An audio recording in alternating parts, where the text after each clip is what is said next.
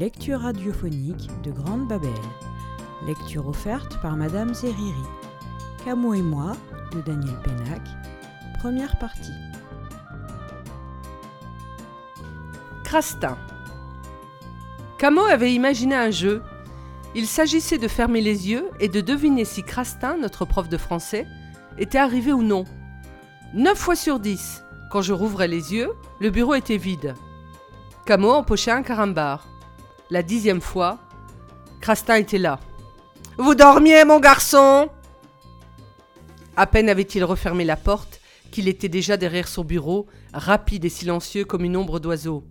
Je saurais vous réveiller, moi Cette voix dans tout ce silence, haut perché, métallique, coupante, une lame qui nous fouillait le cœur. D'ailleurs, sa serviette s'ouvrait, pas le moindre cliquetis de métal, à croire que les serrures étaient de velours, et il en sortait nos copies sans un froissement de papier.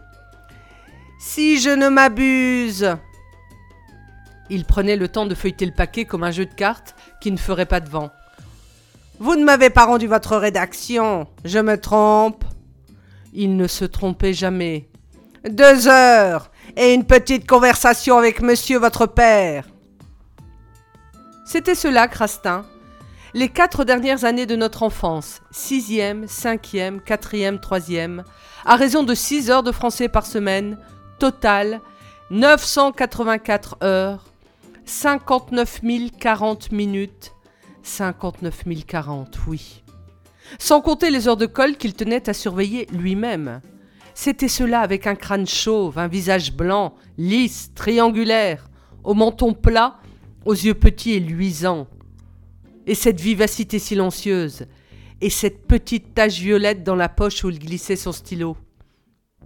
Tu as tort de te plaindre, disait Camo. Dès comme lui, tu n'en verras jamais d'autres, même dans les livres. Il ajoutait Tu as remarqué? Il ne se cogne jamais contre rien, il ne touche jamais personne. La porte de la classe, peut-être qu'il ne l'ouvre pas. Peut-être qu'il passe au travers. Puis, comme nous attendions notre métro, Camo perdait un peu de son assurance. Dis donc, pour parler d'autre chose, ce matin, fuite de flotte dans la salle de bain. Ma mère demande si ton père pourrait venir réparer. Sa mère, Tatiana, était la seule personne au monde dont Camo avait peur. Il n'en parlait jamais autrement qu'en regardant ses baskets. Pop, mon père, et Moon, maman. Les heures de colle, bon, Pop, mon père, les acceptait sans trop faire d'histoire. Si tu préfères passer ton samedi au collège, c'est ton affaire. Et puis je suppose que Camo te tient compagnie, non? Mais les petites conversations avec monsieur votre père, c'était autre chose. Il les supportait de moins en moins, jusqu'au jour où il ne supporta plus du tout. Comment? Un tête-à-tête avec Rastin? Encore, je n'irai pas. Je m'en souviens très bien. C'était un mercredi après-midi. Il avait installé son atelier au milieu du salon. Il m'inventait une sorte de lit à coulisses qu'on pourrait étirer d'un cran chaque fois que je grandirais d'un centimètre. Cela surtout pour me faire plaisir parce que j'étais le plus petit de la classe et que j'avais peur de ne pas grandir. Il levait les yeux vers moi et son tournevis fendait l'air. N'insiste pas, je te dis que je n'irai pas. Moon dessinait dans son coin habituel. Moi, je restais planté là parmi les outils éparpillés. Je n'irai pas, je te dis. En bonne mère, Moon finit par intervenir. Je pourrais peut-être y aller à ta place? Triturant mon carnet comme une vieille casquette, je murmurai. Impossible, Moon. Crastin dit Monsieur votre père. Et ce fut l'explosion. Pas question, je n'irai plus, c'est terminé, je t'avais prévenu. La porte claqua. Deux ou trois feuilles s'envolèrent. Moon y avait dessiné des robes légères comme des papillons. C'était son métier à elle, dessiner des robes et nous restâmes seuls un moment. Encore une rédaction que tu n'as pas finie à temps? Pas commencé.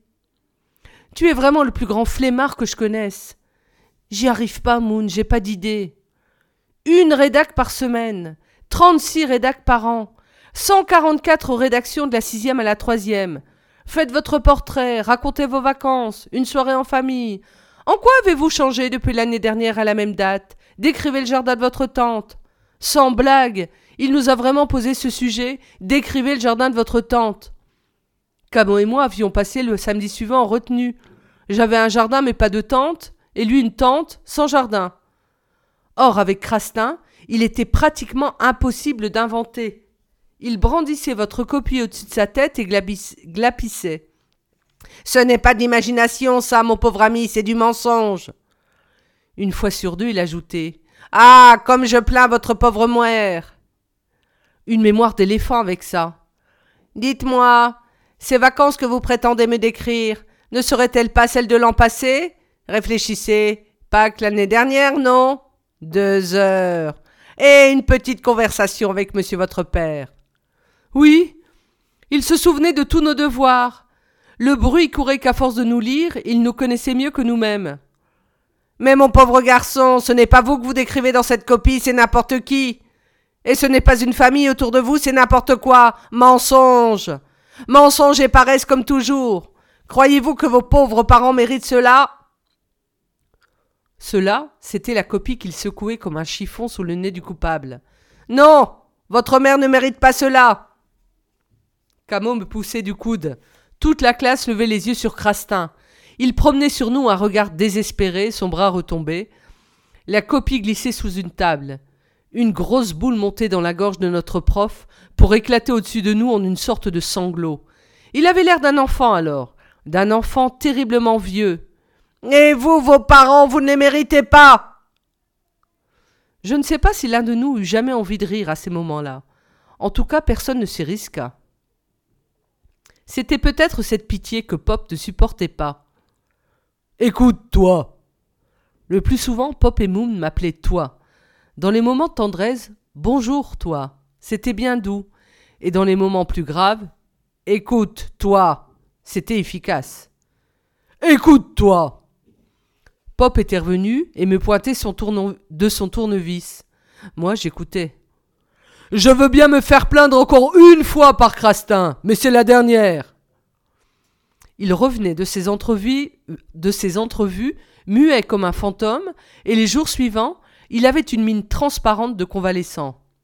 Alors tu t'arranges comme tu veux, mais ta prochaine rédaction, tu l'auras fini au moins trois jours avant de la rendre. Vu? Ça ne me laissait que quatre jours pour la faire, pas le choix. J'essayais tout de même. Ça dépendra du sujet, Pop. Non Ça dépendra de toi Il faut toujours vous mettre les points sur les i à vous autres, les gosses Nouveau, ça? Pop ne m'appelait jamais les gosses. Il y avait quelque chose de bizarre dans son regard, un début de colère, bien sûr, mais une sorte de prière surtout. Plus que ça même, une expression que je n'y avais jamais vue. On aurait dit qu'il me suppliait. Oui, Pop l'inventeur et le réparateur en tout genre, Pop qui n'avait peur de rien, Pop mon idole, Pop me suppliait de ne pas l'envoyer chez Crastin. J'ai mis plusieurs secondes pour comprendre ça, plusieurs secondes encore pour lutter contre une tristesse insupportable. Comment Crastin s'y prenait-il pour démolir un type aussi costaud? Et finalement, comme on promet un enfant sur le même ton exactement, j'ai dit D'accord, Pop, trois jours, c'est promis. Ma rédac sera finie trois jours avant. Le sujet. J'en ai fait des promesses dans ma vie, et difficiles à tenir. Je n'en ai jamais regretté une autant que celle-là. Le lundi suivant, tombant des lèvres de Crastin, le nouveau sujet a fait l'effet d'une douche froide. Sous le choc, tous les élèves se sont regardés. Puis ce furent des chuchotements comme autant de petites fuites d'eau. C'est pas possible, on peut pas traiter ça, c'est trop invraisemblable. Et puis quoi encore? J'y arriverai jamais, moi non plus. Mais le silence de Crastin rétablissait toujours le silence. À la récré de quatre heures, le sujet était encore sur toutes les lèvres. Crastin est devenu dingue, les gars Dans le métro, Camo, qui jusque-là n'avait rien dit, posa son bras sur le mien. À samedi, mon garçon, deux heures. Vous croyez que votre pauvre mère méritait cela? Il imitait très bien la voix aiguisée de Crastin, mais cette fois-là, je n'ai pas ri. Impossible. J'ai promis à mon père de la faire, cette rédac. Il a seulement hoché la tête, puis regardant ses baskets. Euh, à propos de ton père, il vient le réparer, ce robinet? On s'impatiente chez moi. Rédaction pour le lundi 16. Sujet. Vous vous réveillez un matin et vous constatez que vous êtes transformé en adulte. Affolé, vous vous précipitez dans la chambre de vos parents. Ils sont redevenus des enfants, racontez la suite. Je dis bien, racontez la suite, avait précisé Crastin. Puis il avait lâché une de ces phrases dont il avait le secret. Et n'oubliez pas, l'imagination ce n'est pas le mensonge. Pop faisait la vaisselle du soir, Moon l'essuyait et je rangeais. On aurait dit que Pop avait enfilé le maillot jaune. J'en étais encore à ranger les assiettes à soupe qu'il avait déjà disparu. Un débat politique à la télé, expliqua Moon. Compris. Pop adorait les débats.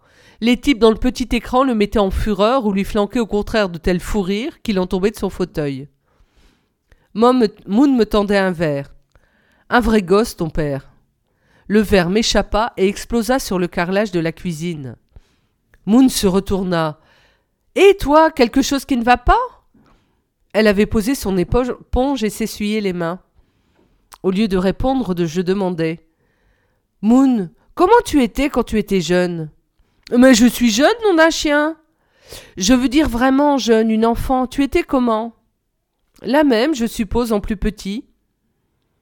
Accroupis l'un en face de l'autre, une balayette et une pelle de plastique à la main, nous étions comme deux enfants jouant sur une plage. Pourtant, je n'arrivais pas à imaginer Moon enfant. Vieille non plus, d'ailleurs. Pour moi, Moon avait toujours été Moon, avec ses joues rondes et de jolis reflets roux dans ses cheveux bruns. Une autre idée me traversa l'esprit. D'après toi, Crastin, qu'est-ce qu'il peut bien raconter à Pop pour le mettre dans des états pareils? Les débris du verre firent un bruit de pluie en tombant dans la poubelle. Je ne sais pas, il n'en parle jamais. Pourquoi me poses-tu toutes ces questions? Profond soupir. Pour rien, Moon, pour rien, je suis juste un peu préoccupé. En traversant le salon pour aller dans ma chambre, j'ai vu que Pop hochait lentement la tête devant la télé. Il avait l'air complètement abattu. Quand Moon est venu s'asseoir sur la coudoir de son fauteuil, il lui a pris la main et lui a montré les deux types qui s'expliquaient dans le poste. Regarde-moi ça. J'ai regardé une seconde, moi aussi. Chacun des deux types avait l'air très content de lui-même et de l'avenir de la France, à condition que ce ne soit pas l'autre qui s'en charge. Alors Pop a sorti une phrase qui m'a achevé. Tu veux que je te dise, Moon? Il n'y a pas d'adultes Cette nuit-là, j'ai mis un certain temps à m'endormir. Les lèvres de Crastin remuaient silencieusement dans ma tête, et il en tombait des mots tout écrits, les mots du sujet, et c'était mon écriture. Vous vous réveillez un matin et vous constatez que vous êtes transformé en adulte. Affolé, vous vous précipitez dans la chambre de vos parents. Ils sont redevenus des enfants. Racontez la suite. Voilà. Rédaction à faire en quatre jours. Facile avec une mère qui a toujours été la même, un père qui est un vrai gosse et qui prétend que les adultes n'existent pas. Et moi au milieu de tout ça, moi qui n'ai jamais eu la moindre imagination, moi qui ne peux même pas faire mon propre portrait. Salopard de Crastin, je te déteste. Toi et tes portraits, toi et tes récits de vacances, toi et le jardin de tes tantes, je te hais. Toi et tes sujets sur la famille, toujours la famille. Je te. Je crois bien que je l'injuriais encore longtemps après m'être endormi. Compte à rebours. On ne devrait jamais maudire quelqu'un en s'endormant, ça porte malheur. Le lendemain, mardi, Crastin était absent. D'abord, personne n'y a cru. Nous l'attendions immobile et silencieux. Avec sa façon de surgir comme une apparition et d'épingler le premier qui bougeait, il nous faisait encore plus peur quand il n'était pas là. La porte s'ouvrit une première fois, c'était Ménard pour l'appel. Cinq élèves manquaient. Ménard sortit les sourcils froncés. De nouveau le silence et l'attente. Le grand lantier finit par murmurer. Eh les gars, il est peut-être mort. Comme Crastin n'était jamais malade, on ne pouvait rien imaginer d'autre. Camo eut un ricanement sinistre. S'il est mort, il est ici. Et s'il est ici, il va s'occuper de toi l'entier. Tout le monde sentit un courant d'air glacé. Une voix tremblante chuchota. T'es pas marrant, Camo? Non, dit Camo. La classe sursauta comme un seul homme quand la porte s'ouvrit pour la seconde fois. C'était encore Ménard. Votre professeur est absent, vous êtes en permanence. Travaillez, je vous surveille. Absent? Permanence? Explosion de joie Des soldats apprenant la nouvelle de l'armistice. Le surveillant leva la main. Pour votre rédaction, le tarif reste le même. Deux heures à ceux qui la rendront en retard. Et une petite conversation avec monsieur votre père, murmura Camo avec la voix de Crastin. Fin de la deuxième journée. Pop et Moon. Pop et sa gigantesque carcasse sonore et poilue, son sourire tout tendant, ses moustaches à la turque et son regard pétillant. Moon, toute ronde, élastique et calme, avec ses yeux de chat et cette voix ronronnante, toujours la même, pour rire ou pour gronder. Pop qui réparait tout. Moon qui dessinait des robes. Dis donc, toi, pourquoi est-ce que tu nous regardes comme ça? On dirait que tu débarques. La question de Pop me fit sursauter. Moon dessinait assise à sa table, lui réparait le fer à repasser, et je les observais depuis une bonne heure comme deux extraterrestres. Je me demandais comment vous étiez rencontrés tous les deux. On s'est rencontrés à l'école, dit Moon. À la maternelle de la rue Tolbiac, si tu veux tout savoir. J'avais cinq ans et Moon quatre. Elle était déjà en avance sur moi à l'époque. J'ai d'abord cru qu'il se fichait de moi. Pop avait déjà ses moustaches à la maternelle Moon regarda le plafond. Attends que je me souvienne. Ce soir-là, Pop jeta deux bulletins scolaires sur mon lit. Ce n'était pas la maternelle, mais presque. Cours moyen, première année. Il y avait deux noms et deux photos en noir et blanc. C'était Pop et c'était Moon. Les notes de Pop nettement moins bonnes. Le lendemain, surprise.